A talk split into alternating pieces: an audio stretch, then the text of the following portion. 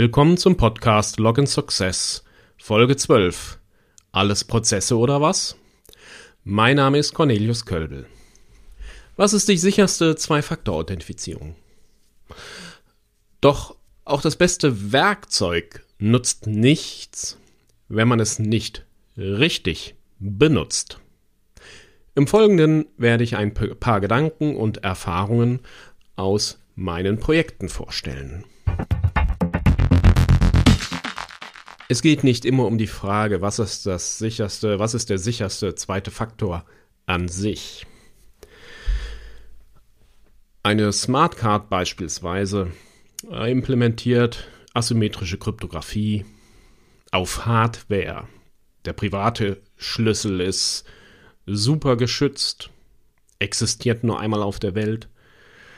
Aber der Einsatz einer Smartcard stellt nicht notwendigerweise sicher, dass Benutzer sich hm, sicher authentisieren. WebAuthn ist ein, eine moderne äh, Technologie, ein modernes Protokoll, um sich sicher an Webseiten, an Webdiensten anzumelden. Das ist gut, das ist sicher. Doch auch WebAuthn definiert nicht alle Prozesse.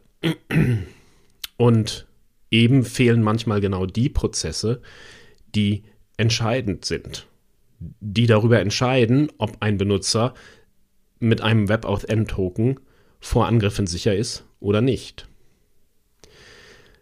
Ein YubiKey ist natürlich sicherer als SMS. Aber auch die Authentifizierung mittels SMS kann durchaus sinnvoll sein und ein Sicherheitsniveau gewährleisten, was nicht unbedingt niedriger ist als äh, die Authentifizierung mit einem YubiKey.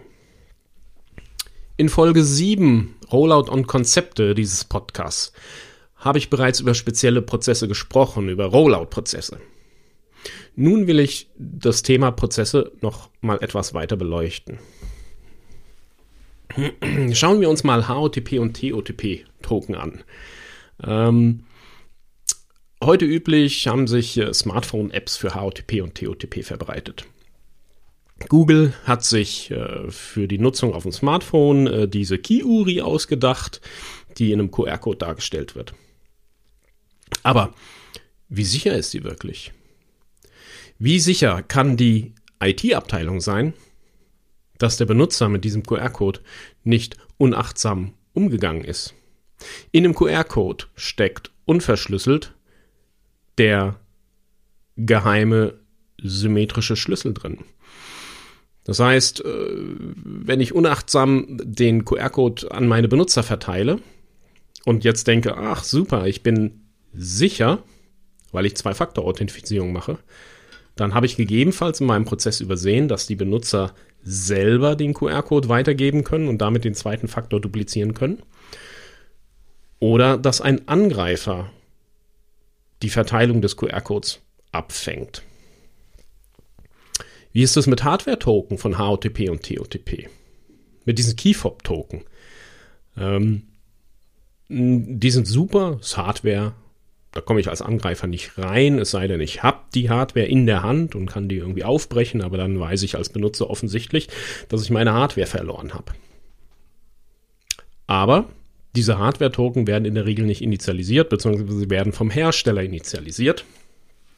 Und an das Unternehmen wird ein Seed-File ausgeliefert.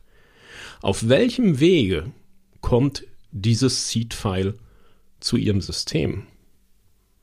Das heißt, hier haben Sie einen Prozess der Anlieferung des Seed-Files. Ist dieser Prozess vernünftig abgesichert oder stellt er gegebenenfalls ein Angriffsszenario dar? Kommen wir zurück zu dem YubiKey und SMS. In manchen Szenarien sind Benutzer vielleicht nicht erreichbar oder aus der Ferne nicht identifizierbar. Gerade in Homeoffice-Zeiten sind die Benutzer vielleicht schon ins Homeoffice verschwunden. Wie soll ich also den Benutzern den YubiKey zur Verfügung stellen? Ja, das gilt im Endeffekt auch für andere Hardware-Token. Das heißt, ich muss irgendwo schauen, wie ich den ähm, mit der Post transportiere, wie ich vermeide, dass er abgefangen wird oder wie ich darauf reagiere, wenn er abgefangen wird. Ähm, das heißt, hier ist ein Prozess, den ich irgendwo sinnvoll gestalten muss. Wenn ich aber beispielsweise eine Handynummer vom Benutzer schon habe und das eine verlässliche Information zum Benutzer ist, die schon im Vorfeld existiert, dann kann es durchaus sinnvoll sein, diese zusätzliche Information in, dem, in diesem Prozess des, des, des Rollouts zu verwenden. Das heißt, wenn ich ein sicheres Authentifizierungsgerät habe, wie ein YubiKey, aber eigentlich ein unsicheres Gesamtszenario, ist das Gesamtergebnis davon eben gegebenenfalls auch unsicher. Und wenn ich einen, einen Authentifizierungstoken habe, wie eine SMS, der an sich nicht so sicher ist, aber der restliche Prozess oder das restliche Szenario ein höheres Sicherheitsniveau hat als in dem Fall mit, äh, mit, mit meinen hochsicheren Hardware-Token, dann komme ich unterm Strich eben gegebenenfalls tatsächlich bei vergleichbaren Niveaus raus. Was mache ich, wenn der Benutzer seinen zweiten Faktor verloren hat? Wie stellt der Helpdesk beispielsweise sicher, dass er den Benutzer richtig identifiziert? Da ruft jemand an, er hat seinen zweiten Faktor verloren. Ja, ähm, ich habe vielleicht Mittel und Wege, einen, einen Ersatzfaktor für diese Benutzer auszustellen. Aber woher weiß der, der Helpdesk, dass tatsächlich der richtige Benutzer anruft und eben nicht der Angreifer. Wie gestalte ich überhaupt den Prozess, diesen Ersatz zweiten Faktor auszurollen? Oder verzichte ich darauf und sage, ach, ich gestalte das genauso, wie ich auch meinen initialen Rollout-Prozess gestalte. WebAuthn ist in aller Munde und ich persönlich, ja, ich habe zwar schon drüber geschimpft, aber ich persönlich bedauere tatsächlich auch sehr, dass so wenige Webdienste es tatsächlich anbieten für mich als Endbenutzer. Aber WebAuthn hat in meinen Augen, wenn, wenn man Prozesse betrachtet, ein, ein ganz großes Problem im Hinblick auf Prozesse, nämlich was mache ich, wenn der Benutzer seinen WebAuthn-Token verloren hat? Oder was mache ich als einzelner End-User, wenn ich meinen WebAuthn-Token verloren habe?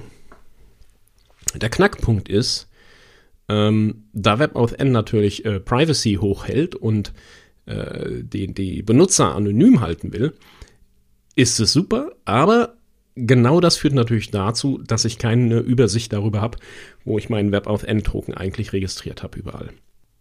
Ein, ein Prozess, wo im Prinzip der ausgerollte WebAuthn-Token revoked werden muss, ist nicht eindeutig definiert. Da muss ich mir drüber Gedanken machen, wie gehe ich denn davor? Ja, ich habe meinen WebAuthn-Token verloren, habe ihn bei fünf Diensten registriert, vier davon fallen mir noch ein ähm, da sperre ich den oder ersetze ich den und beim fünften vergesse ich es. Dumm ist es, wenn ich den WebAuthn-Token nicht verloren habe, sondern wenn er mir gestohlen worden ist. Dann sperre ich ihn bei vier von den fünf Diensten und juhu, beim fünften Dienst, den ich vergessen habe, kann der Angreifer den WebAuthn-Token, der nicht gesperrt ist, nutzen, um sich dort zu authentisieren. Wie ist das mit der Königsdisziplin? PKI, Public Key Infrastrukturen. Das ist doch sicher. Ja, da wird ja auch viel Geld rein versenkt und da wird ja viel, viel designt, asymmetrische Krypto, Schlüsselmaterial. Ähm, das Interessante ist, die PKI kennt das Certification Practice Statement. Und im Endeffekt könnte man sich davon eine Scheibe abschneiden, weil hier ist nämlich definiert, wie die Prozesse in der PKI funktionieren. Ja, das Zertifikat, was ich in den Händen halte, wird nicht automatisch dadurch sicher, dass es äh, 4096 Bit hat und scharf 512 oder irgendwo ECDSA oder was auch immer. Es wird auch nicht automatisch dadurch sicher, dass ich vielleicht weiß, dass der private Schlüssel sich auf einer Smartcard befindet. Wenn mir die Informationen fehlen, wie wurde das Zertifikat eigentlich ausgerollt? Ähm, wie hat sich denn eigentlich der Benutzer damals, als ihm das Zertifikat ausgestellt worden ist bei der Registration Authority, wie hat er sich ausgewiesen? Was stehen für Informationen in dem Zertifikat? Steht da nämlich tatsächlich vielleicht der, der Klarname drin? Und wie sicher kann ich sein, dass der Klarname tatsächlich stimmt für diesen Benutzer? Das heißt, diese Certification Practice Statement beschreibt mir ganz genau, wie die Prozesse in der PKI funktionieren, damit ich mir ein Bild davon machen kann, ob ich dem vertraue und für wie sicher ich dies erachte. Das heißt, hier geht es vorrangig um Prozesse. Es gibt ein RFC, das RFC ähm, 7382, und das definiert so ein Certification Practice Statement Template. Und das alleine ist schon 37 Seiten lang. Also, ähm, alles Prozesse oder was? Dann gibt es da noch den Faktor Mensch. Vor vielen Jahren gab es da mal so eine lustige Geschichte ähm, in Bezug auf RSA Secure ID Token. Das waren ja so die ersten am Markt, so seit 1986. Ähm, irgendein Unternehmen hat an die Programmierer RSA Secure ID Token verteilt, damit die sich irgendwie äh, anmelden und äh, ihre Arbeit dort machen können und damit die sich also sicher anmelden können und kein anderer sich für diese Mitarbeiter irgendwo ausgibt. So. Das heißt, ähm, das fand ein pfiffiger Mensch aber blöd. Der hat gesagt, ach, ich weiß nicht mehr, die fünf Programmierer in Indien, die können ja viel billiger für mich programmieren. Und er hat seinen RSA Secure ID Token genommen und einfach eine Kamera davor gehalten und den quasi im Internet gestreamt. Das heißt, alle seine Unterprogrammierer hatten sozusagen in Echtzeit Zugriff auf seinen RSA Secure ID Token. Technisch ist das vielleicht super sicher, aber wenn ich eben solche Benutzer habe, die hintenrum ähm, das, die, die, die, die technische Sicherheit so aushebeln, dann ähm, bleibt von der Allgemeinsicher oder der Gesamtsicherheit nicht mehr viel übrig. Ich hatte früher viele Projekte gemacht mit, mit Aladdin E-Token. Das waren so diese ersten USB-basierten Smartcards. Ähm, und da war eben der Punkt, hm, naja, wie sicher ist im Prinzip mein, mein Notebook, wenn ich davon ausgehe, dass das Angriffsobjekt das Notebook ist, also im Prinzip als Offline-Angriff, und ich aber im Prinzip meine Smartcard im Notebook oder in der Notebook-Tasche stecken lasse. Ja? Das heißt, auch hier wieder, wenn ich natürlich den, den äh, zweiten Faktor am Gerät lasse, was eigentlich angegriffen wird, dann verschwindet plötzlich mein zweiter Faktor. Faktor Mensch hatten wir schon bei der Geschichte mit den QR-Codes für Token, die für HOTP oder OTP-Token, die weitergegeben werden. Ähm, was ich in Projekten gesehen hatte, war zum Beispiel, äh, es wurden HOTP-Token verwendet, also ereignisbasierte Token. Und ähm, die Benutzer sind pfiffig, Faktor Mensch, ja. Die wollten sich einfach einen Hardware-Token nicht teilen und haben durch Drücken auf den Hardware-Token immer neue OTP-Werte erzeugt. So, diese OTP-Werte bei HOTP sind so lange gültig, bis sie äh, genutzt werden. Das heißt, auf die Art und Weise kann ich mir eine TAN-Liste erzeugen, die ich im Prinzip an alle meine Benutzer oder an alle meine Kollegen verteile und dann können sich im Prinzip eine große Gruppe von Benutzern irgendwo diesen, diesen Token teilen. Das heißt, auch hier muss ich mir wieder überlegen, gibt es irgendwelche organisatorischen Prozesse, wie ich sowas verhindern kann. Wie gehe ich damit um?